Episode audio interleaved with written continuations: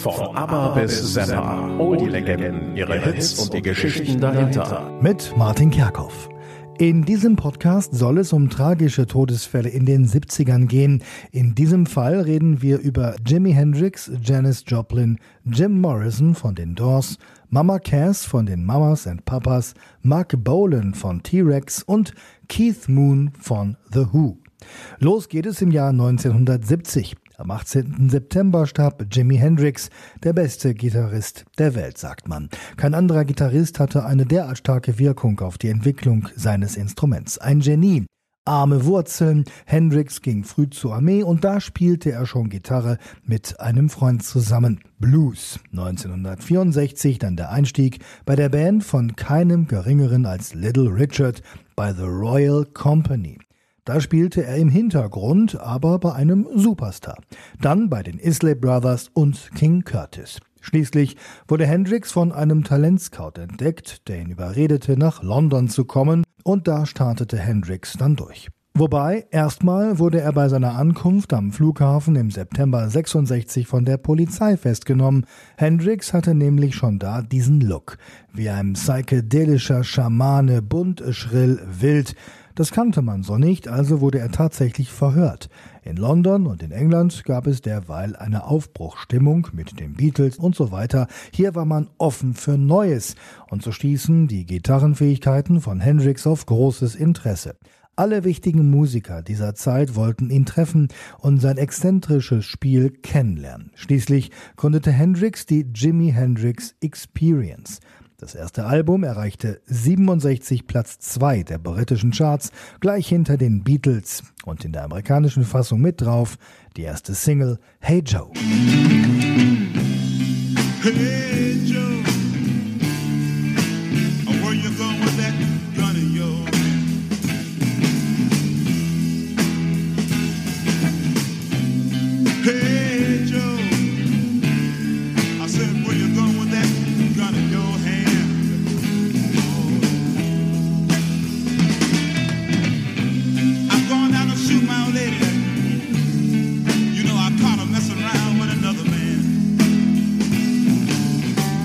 Aber in Amerika war Hendrix immer noch unbekannt, bis unter anderem Paul McCartney, die Veranstalter des Monterey Pop Festivals, dazu überredete, Hendrix spielen zu lassen. Und zack wurde er zu einem Gott mit einer Coverversion von Bob Dylans Like a Rolling Stone. Und dann noch Wild Thing, bei dem er seine Gitarre einfach mal ebenso zertrümmerte. Wow,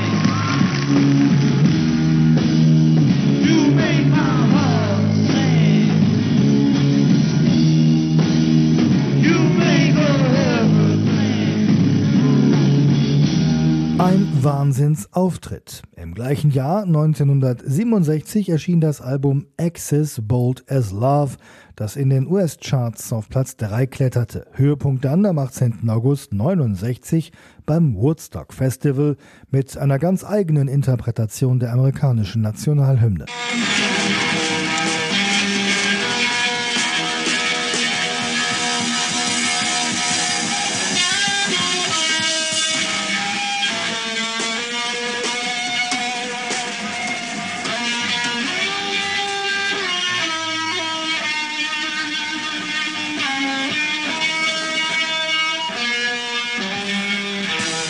Jimi Hendrix war extrem, sein Talent, sein Gitarrenspiel, sein Lebenswandel auch. Und der Starruhm veränderte ihn, der eigentlich ein scheuer Mensch war. Seltsame Allüren, zum Beispiel wenn er etwa dem Publikum seine Langeweile dadurch signalisierte, dass er ihm während des Spielens den Rücken zuwandte oder nur halbherzig sang.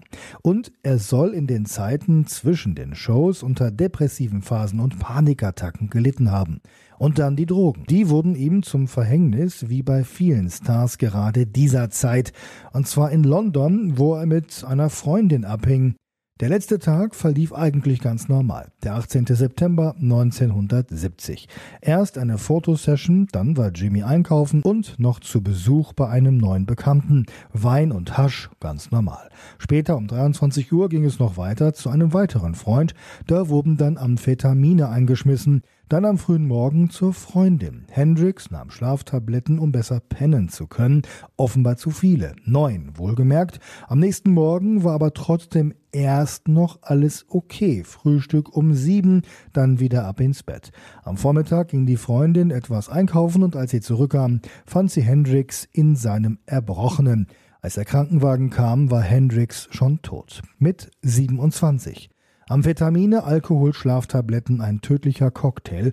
Auf seinem Grab in Seattle steht eine Skulptur einer Fender Stratocaster Gitarre. Zwei Monate später schoss ein Song in England auf Platz 1 der Charts. Seinen einzigen Nummer 1 Hit erlebte Jimi Hendrix nicht mehr mit Voodoo Child. 15 Minuten lang das Teil, hier ein kleiner Ausschnitt. And Lord knows you'll feel no pain.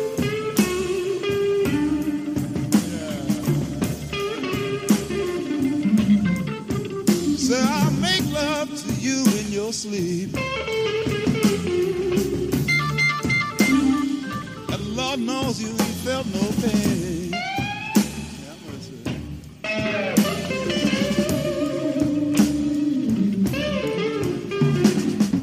Janis Joplin war der Blues. Die beste weiße Sängerin der 60er Jahre, sagt man.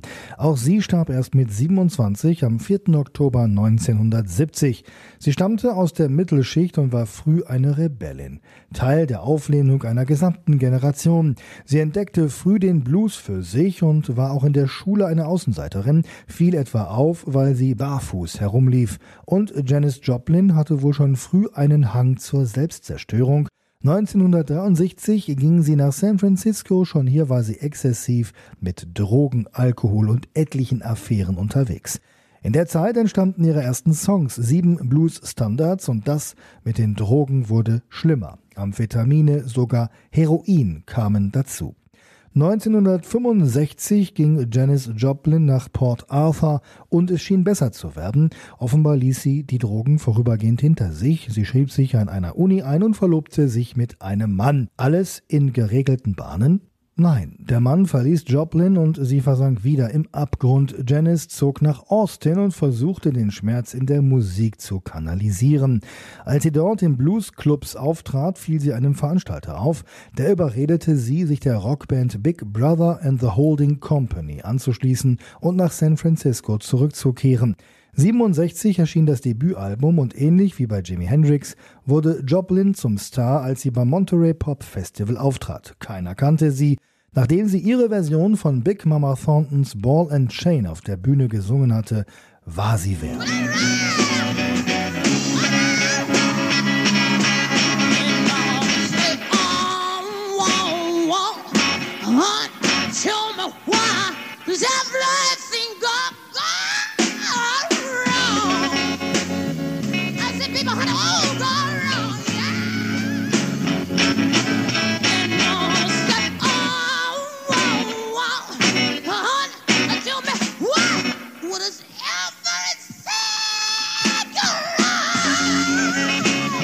Im August 68 erschien das zweite Album Cheap Thrills und es sprang auf Platz 1 der US-Charts. 69 dann eine neue Band, die Cosmic Blues Band und es gab ein weiteres Album. Dann folgte das Woodstock Festival, was aber für Janis Joplin persönlich nicht so gut lief.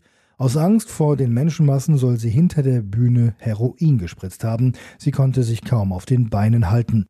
Danach eine Art Flucht nach Brasilien, 1970 mit einem weiteren Mann. Ziel, sich von Alkohol und Drogen befreien. Aber es ging wieder schief. Der Mann verließ sie, Rückkehr in die USA und wieder Heroin. Außerdem eine neue Band, die Full Tilt Boogie Band. Das letzte Live-Konzert von Janis Joplin dann am 12. August 1970 im Harvard Stadion in Boston. Geplant war außerdem ein neues Album, dafür zog Janice ins Landmark Hotel in Hollywood. Sie wollte clean sein, sie erzählte auch einigen, dass sie nichts mehr nehme, aber das stimmte nicht. Der Tod von Jimi Hendrix verunsicherte Janice sehr und sie nahm weiter Drogen. Eine Freundin soll Janice mit den Worten beruhigt haben, es können ja nicht zwei Rockstars in einem Jahr sterben.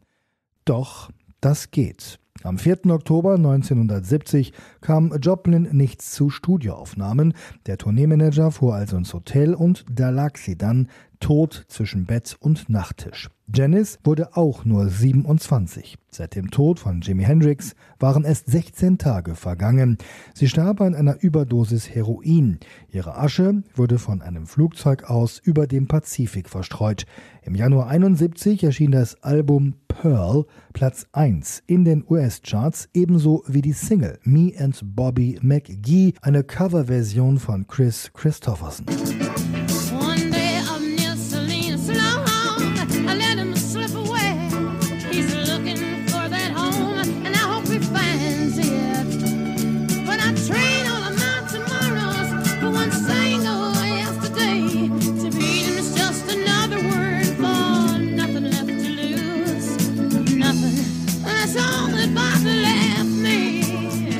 Morrison war der Frontmann der Doors. Er gilt als Rockmusiker, der die Fantasien, Visionen und Ängste der späten 60er Jahre artikulierte und exemplarisch auslebte.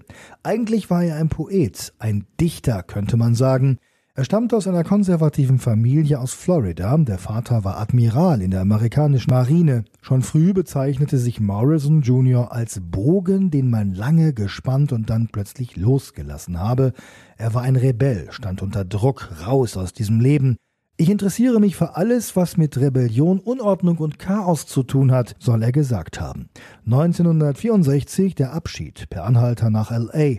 In einem Filmseminar der University of California lernte er dann Ray Manzarek kennen, und der war von den Zeilen, die Morrison so in seinen Gedichten schrieb, schwer begeistert. Er schlug also vor, eine Band zu gründen, so entstanden die Doors, zusammen mit zwei weiteren Bandmitgliedern. Über einige Umwege durfte die Band dann im besten Club der Stadt, im Whiskey A Go Go, auftreten. Und 1966 folgte dann der Plattenvertrag mit Elektra Records, 1967 das erste Album, mit drauf. Der Nummer 1 Hit Light My Fire.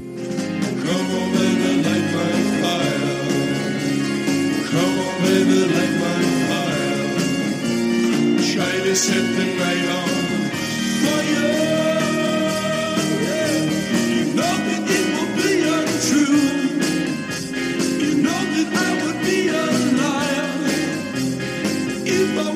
Die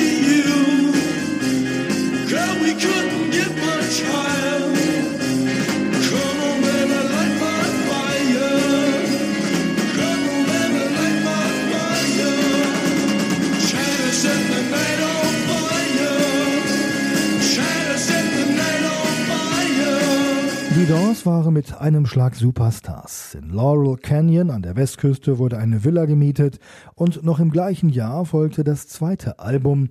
Aber Jim Morrison war schon längst falsch abgebogen. Immer mehr Alkohol, Auftritte, die er geschwächt immer öfter kaum noch durchhielt, was wiederum seine Bandkollegen verärgerte. Und Jim war der Rock'n'Roll-Rebell Nummer 1, wurde erwischt, wie er während eines Konzerts in der Garderobe mit einem Mädchen schlief. Ärger mit der Polizei. Das FBI soll sogar eine Akte über den rebellischen Morrison angelegt haben. Der Vorwurf, Morrison soll die Galionsfigur einer Jugendrevolte gewesen sein und damit eine Gefahr für die öffentliche Ordnung. Richtig ist, Morrison stiftete die Massen von der Bühne aus auch schon mal zum Aufruhr an und er provozierte immer wieder mit obszönen Gesten und Handlungen auf der Bühne. Trotzdem blieben die Doors zunächst noch weiter erfolgreich. Das dritte Album im Jahr 68 hatte wieder eine Nummer 1 Hit drauf. Hello, I Love You. Hello.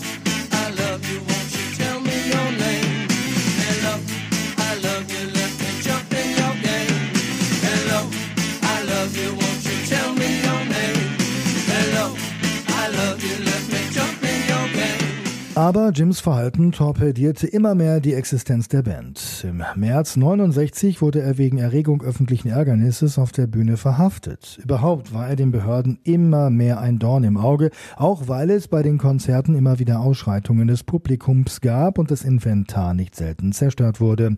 Die folgende lange Gerichtsverhandlung dürfte Morrison auch darüber hinaus noch mürbe gemacht haben.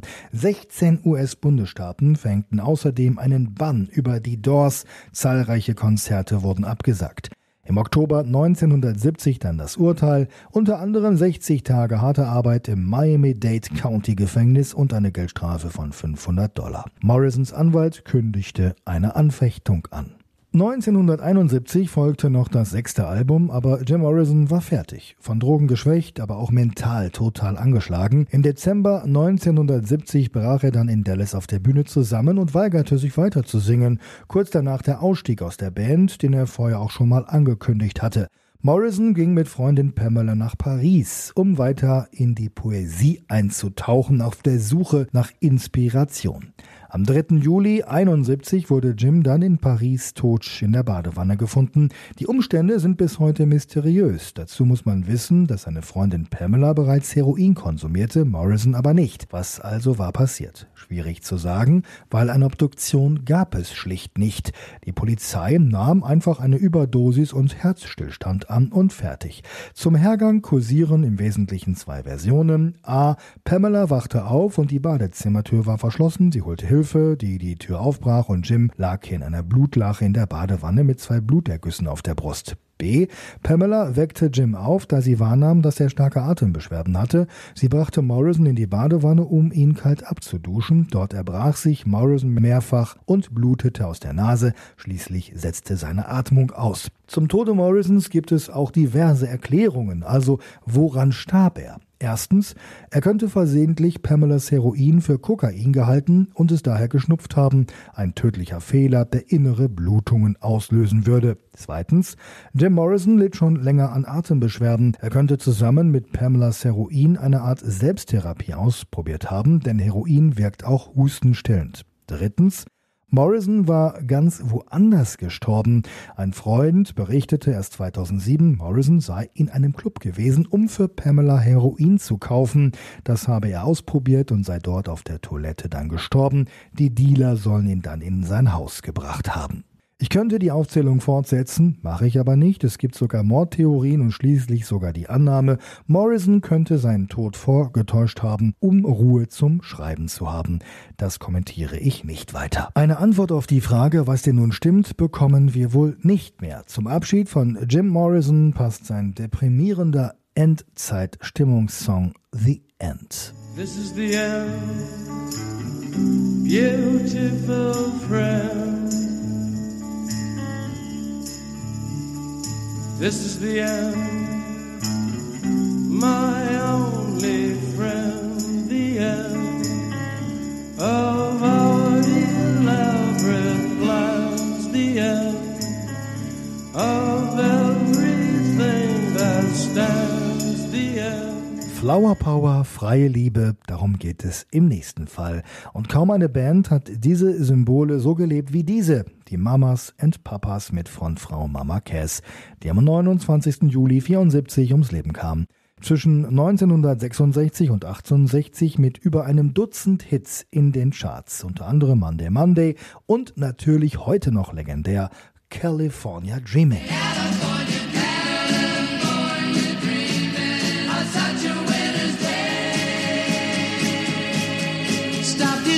Church passed along the way. Well, I got down on my knees and I pretended to pray. Monday, Monday, can't trust that day. Monday, Monday, sometimes it just turns out that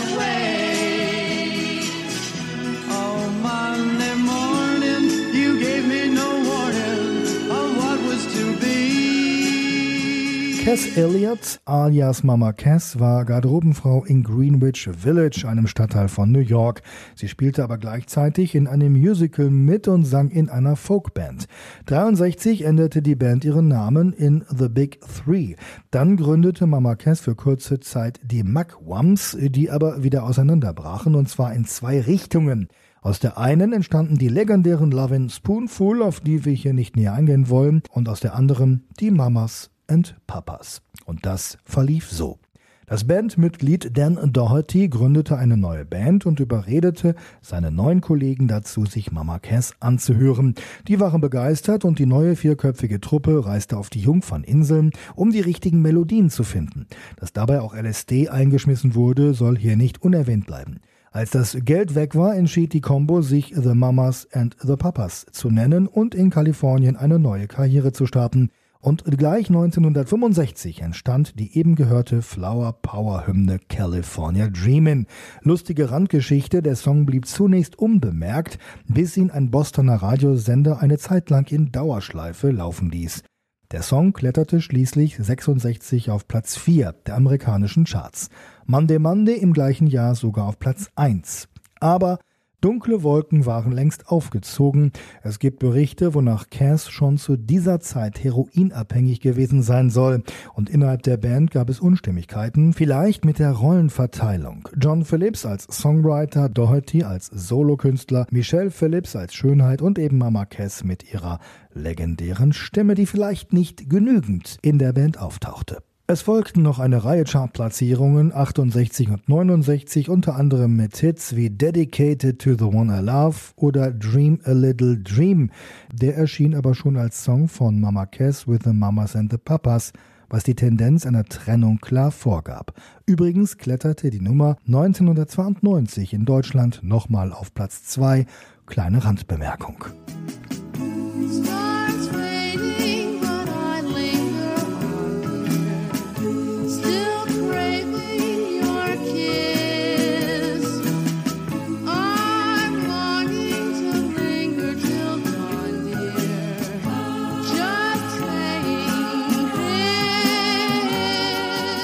1969 dann der endgültige Bruch der Band, auch weil obendrein noch eine heimliche Beziehung zwischen Doherty und Michelle Phillips herauskam.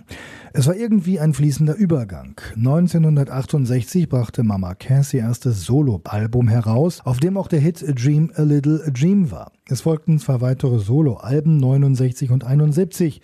Cass Elliott wollte nicht mehr Mama Cass sein. Es folgten ein Vertrag bei RCA und zwei weitere Alben, doch was er auch tat, der ganz große Erfolg blieb aus, bis auf Dream a Little Dream und die Nummer war ja nun mal noch mit den Mamas und Papas entstanden. Die wirklich eigenen Projekte von Cass Elliot kamen zwar in die Charts, aber unter ferner liefen und nach 1970 dann sogar keine Chartplatzierung mehr. Dann traf Mama Cass Alan Carr, den Manager von Peter Sellers und Tony Curtis. Das brachte nochmal frischen Wind. Er brachte Cass nämlich zum Theater zurück. Ihre Show Don't Call Me a Mama Anymore, by the way, was für ein genialer Titel, wurde 73 in Las Vegas zu einem großen Erfolg. Jetzt schien die Solokarriere Fahrt aufzunehmen. Im Juli 74 flog nach London, wo mehrere ausverkaufte Konzerte anstanden und Cass Elliott war sehr glücklich, das hat sie Freunden und Bekannten damals klar zu verstehen gegeben. Sie freute sich auf das, was jetzt kommen sollte. Aber am 29. Juli 74 wurde Cass Elliott plötzlich tot aufgefunden, im Alter von nur 32 Jahren. Und eins vorweg, das Gerücht, sie sei an einem Schinkensandwich erstickt, entspricht nicht der Wahrheit. Offizielle Todesursache Herzinfarkt, wohl infolge von jahrelangem Übergewicht und Herzproblemen. Cass könnte ihr Herz auch durch mehrere Schockdiäten geschädigt haben. Mit Sicherheit durch ihren jahrelangen Drogenmissbrauch, aber das sei hier mal ausdrücklich erwähnt, weil es fast schon untypisch war für die Stars jener Zeit, keine Spuren von Alkohol oder anderen Drogen im Blut. Mama Cass war zum Zeitpunkt ihres Todes clean und sie war bereit, um als Cass Elliott eine vielleicht legendäre Solokarriere hinzulegen. Es kam nicht mehr dazu. Dream a little dream.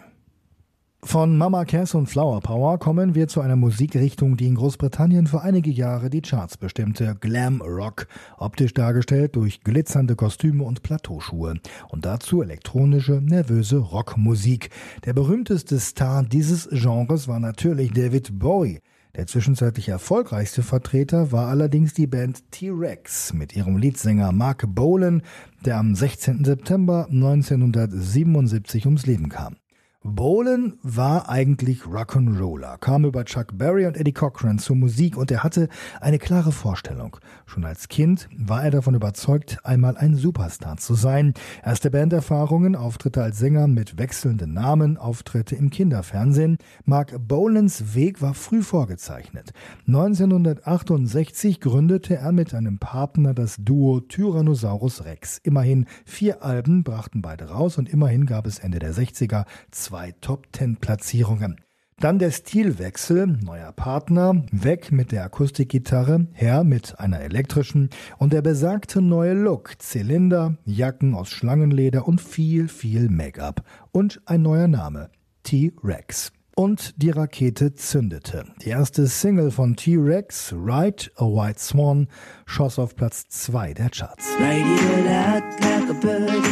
The sky was Ride it all out like you were a bird Fly it all out like an eagle in a sunbeam Ride it all out like you were a bird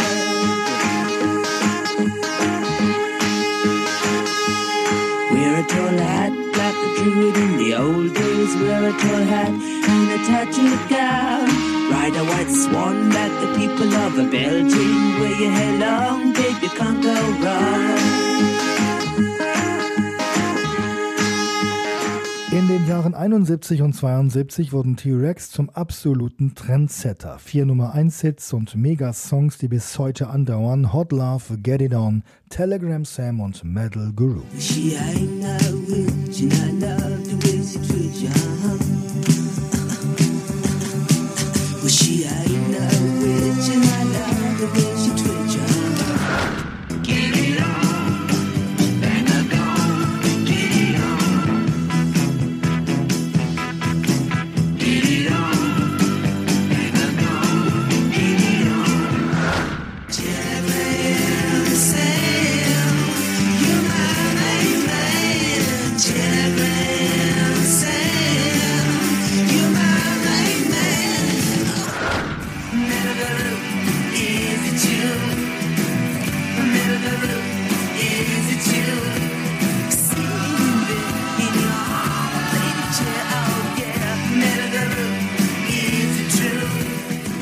wichtig für einen Auftritt in Top of the Pops im März 71 klebte eine Bandbetreuerin Bolan einige glitzernde Sternchen unter die Augen. Dieser Auftritt steht nach weit verbreiteter Ansicht für die Geburtsstunde des Glamrock, der in Form einer Jugendbewegung sowie künstlerisch und kommerziell in den nächsten Jahren die populäre Rock- und Popmusik in ganz Europa dominieren sollte. Und T-Rex hatten weitere Kassenschlager, vier Hits, die auf Platz 2 der Charts landeten und weitere Songs in den Top 50. Auf dem Höhepunkt des Erfolges wurden T-Rex schon als Nachfolger der Beatles angesehen. Mark Bolan war ganz oben angekommen, doch der Mega-Erfolg in den frühen 70ern bestärkte ihn nicht etwa genauso weiterzumachen. Er änderte wieder seinen Stil. Er packte noch Elemente aus Soul und RB dazu und dann auch noch Punk-Rock-Elemente. Mitte der 70er war der ganz große Hype, aber dennoch verflogen. Keine Top Ten mehr. Zwischen 74 und 77 noch neun Chartplatzierungen in Großbritannien und Mark Bolan fiel auch in ein Loch. Drogenexzesse, Alkohol, Selbstzweifel. Plötzlich Plötzlich war er ein fallender Rockstar, der aber immer weitermachte und bis zum Schluss weiter an Songs arbeitete und sie auch veröffentlichte. Und dann der Schock. Am 16. September 1977. Mark war mit seiner zweiten Frau Gloria Jones in einem Londoner Restaurant. Rückfahrt im Mini Cooper, Gloria am Steuer. Bolan hatte aus Angst vor Unfällen gar keinen Führerschein.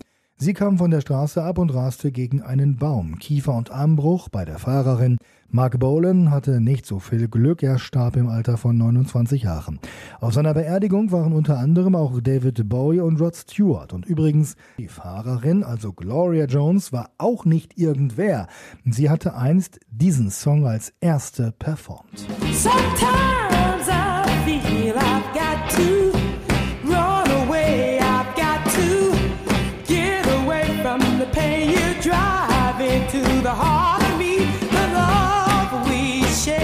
Tainted Love nachher nochmal weltbekannt in den 80ern durch Soft Cell.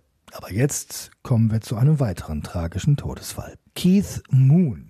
Was für ein Typ. Keith Moon war wohl einer der besten Schlagzeuger der Welt, zumindest sagte er das über sich selbst. Und er war verrückt. Er tat verrückte Sachen ein Exzentriker, ein Spinner, selbstzerstörerisch, Regeln missachtend. Keith Moon war der Schlagzeuger von The Who, einer der großen Beat-Rock-Bands der 60er.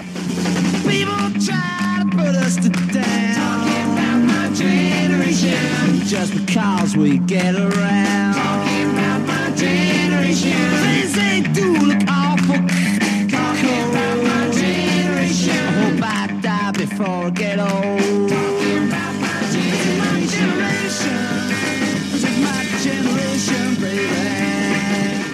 Hatte schon einige Banderfahrungen, bevor er bei The Who landete. Als er 1963 hörte, dass die Combo keinen Drummer mehr hatte, ging er unangemeldet zu Proben in Greenford bei London, setzte sich an Schlagzeug mit den Worten Ich kann das besser als der und legte los. Nach der Performance wurde er gefragt, ob er Montag schon was vorhabe. Zitat Morgens verkaufe ich Gipsputz, abends habe ich Zeit.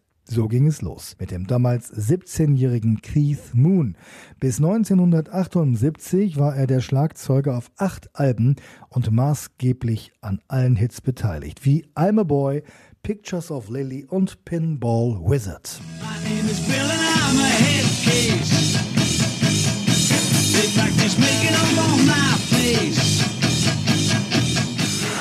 Since I was a young boy, I played the silver ball. From Soho down to Brighton, I must have played them all. But I ain't seen nothing like him in any amusement hall. Pictures of Lily made my life so